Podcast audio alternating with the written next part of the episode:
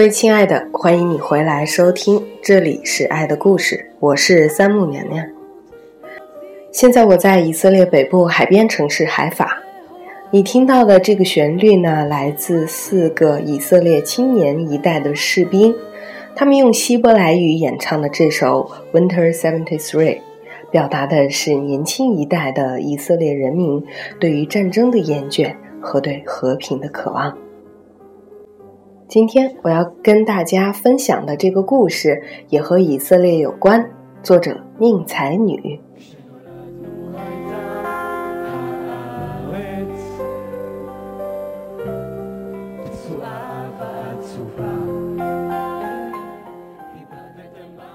这两天，Facebook 上面全都是脸书的老板扎克伯格的太太终于怀孕的消息。他们在盼望着小公主的到来，让我们一起恭喜他们。每次他们迎来大众的关注的时候，都少不了各种评论，例如说：“为什么小扎每天都穿一样的衣服啊？为什么这么有钱还坐在街边吃麦当劳啊？为什么开一辆日本牌子的烂丰田呢？为什么？”娶一个长得像妈一样的丑女人呢？说实话，两周以前我也不能理解，直到七月中旬，我去了以色列，考察项目加上旅游，第一次去这个国家，我心中想象的是一个满地都是成功的创业者，高楼大厦、豪车遍地，到处都是名牌的有钱人聚集的地方，而实际上一到特拉维夫。我很失落，感觉是去了什么第三世界，甚至有点像中国几年前的二三线城市，很破旧、很没有规划的感觉。街上所有的汽车都要不是韩国现代，要么就是斯科特，好一点的也就是日本车了。我没有看见任何人穿名牌衣服、背名牌包包，以至于我在以色列待了一个星期，一共。也只看到了不超过五辆宝马，不超过十辆奔驰，两辆路虎，一辆保时捷，没有看到一辆法拉利、兰博基尼或者是其他的跑车。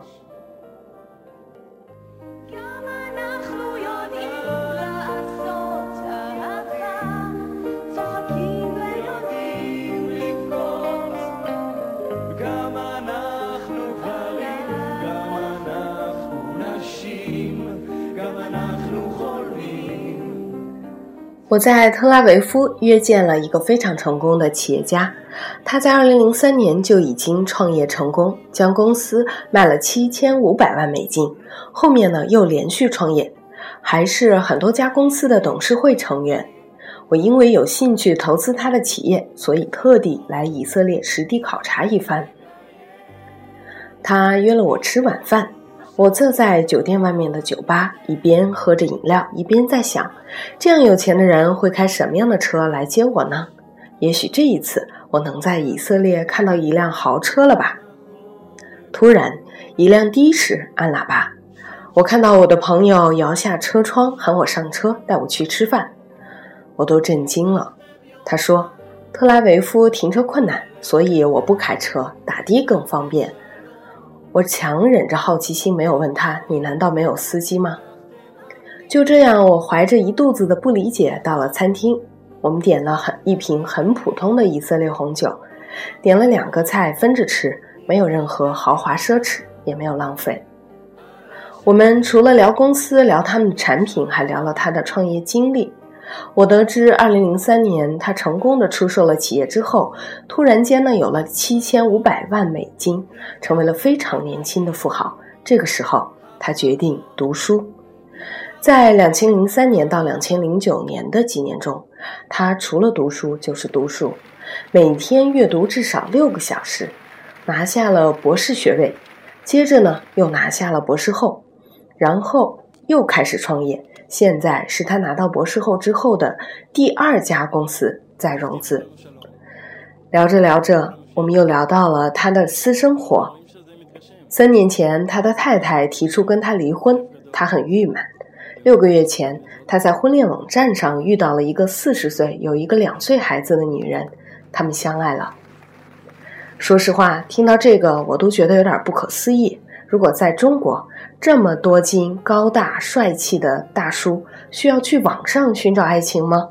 而且找一个四十岁有孩子的女人吗？读到这里，娘娘不禁想到了刘强东和九零后奶茶妹子的婚姻。好吧，话题回来，我的朋友告诉我，女朋友住在北边城市海法，他住在特拉维夫，交往很不方便。我说，你可以让他搬过来就好了呀。他说不行啊，他需要他的父母帮着照看宝宝。我说：“你不可以请一个阿姨吗？你那么有钱，请两个也请得起啊。”他下面说的这些话令我深思。他说：“你知道吗？我们犹太人崇尚的是吝啬主义，我们认为吝啬是美德，所以我们奢侈、浪费、炫富的话就会很丢人，会被所有人看不起。如果我们请了保姆，邻居会认为我们是在炫耀，或者是过着一种奢侈的生活。”所以，我们必须自己带孩子，不可以用保姆。我顿时觉得特拉维夫的寒酸和破烂也是可以理解的了。扎克伯格不穿名牌，开很便宜的车子，娶一个不可以作为炫耀的女人，也是可以理解的了，因为他是犹太人嘛。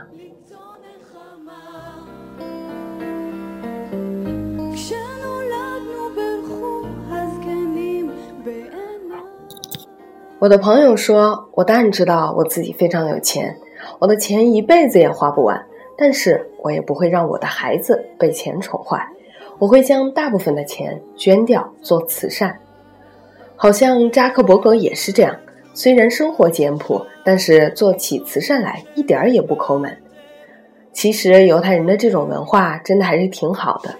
也许正因为不追求外在的东西。”所以他们才能更加专注于创造、研究和学习吧。我猜想，他们的内心也应该因为这样的简朴和朴素而更加的宁静和淡定吧。以色列这个国家虽然小，但是充满了最新的科技发明，是不是一下子也变得非常合理了呢？实际上，据我的调查。全球一共有一千六百万犹太人，占比不足百分之零点二五，但是他们却获得了百分之二十七的诺贝尔奖。他们诺贝尔奖获得概率远高于其他的所有民族，概率呢大概是全球平均水平的一百零八倍。爱因斯坦、马克思、冯诺依曼等等闪耀历史的天才，也都出自这个为数不多的民族。没错，这个民族是非常伟大的，但他们也饱经苦难，经历了二战的大屠杀。即使是现如今，他们也依然饱受中东战乱之苦。在街道上，我们随处可见背着枪的男兵或者女兵，他们都非常的年轻。想到也许某一个时刻，他们会失去自己的生命。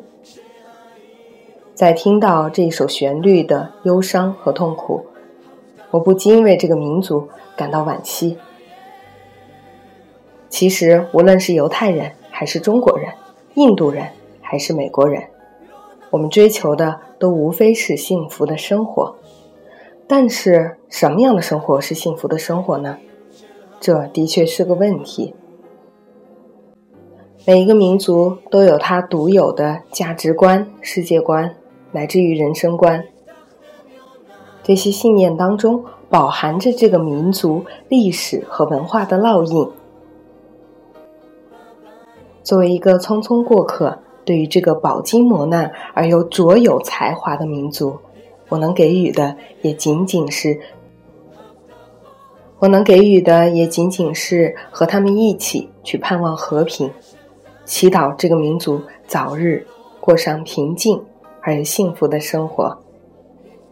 与此同时，被这些有才华的小伙伴们所感染，我送给大家一首来自金文岐的《才华有限公司》，是五十米深蓝推荐给我的，感谢你。祝愿每一个人都能够好好的运用天赋的才华，通过不断的勤奋的努力，让自己的生命更有光彩。咱们下期节目再见。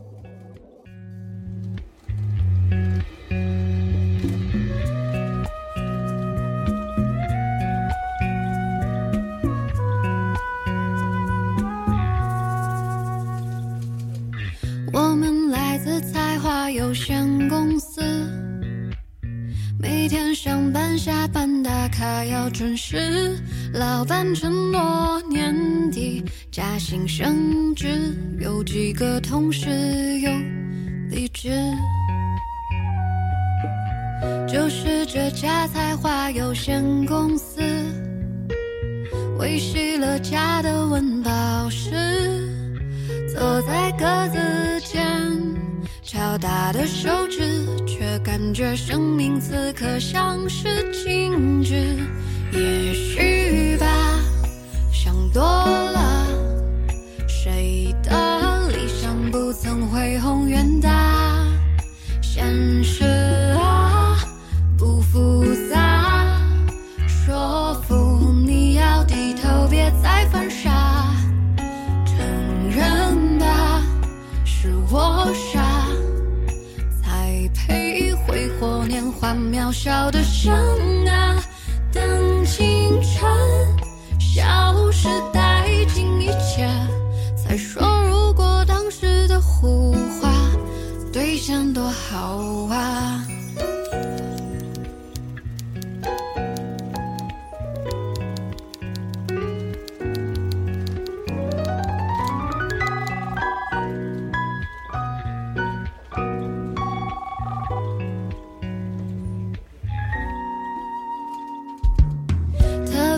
写才华有限公司，尽管要扮演着螺丝，丰功业绩留给伟大去证实，做一颗垫脚石也不太奢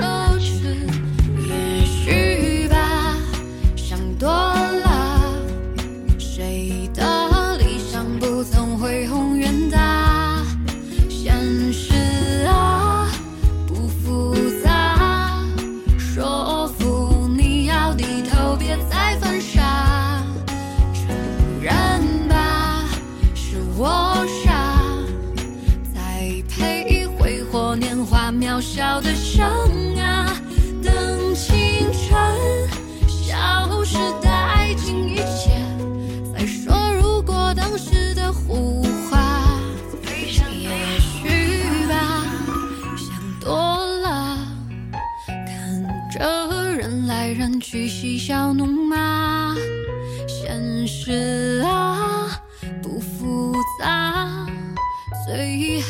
扮演谁的锦上添花。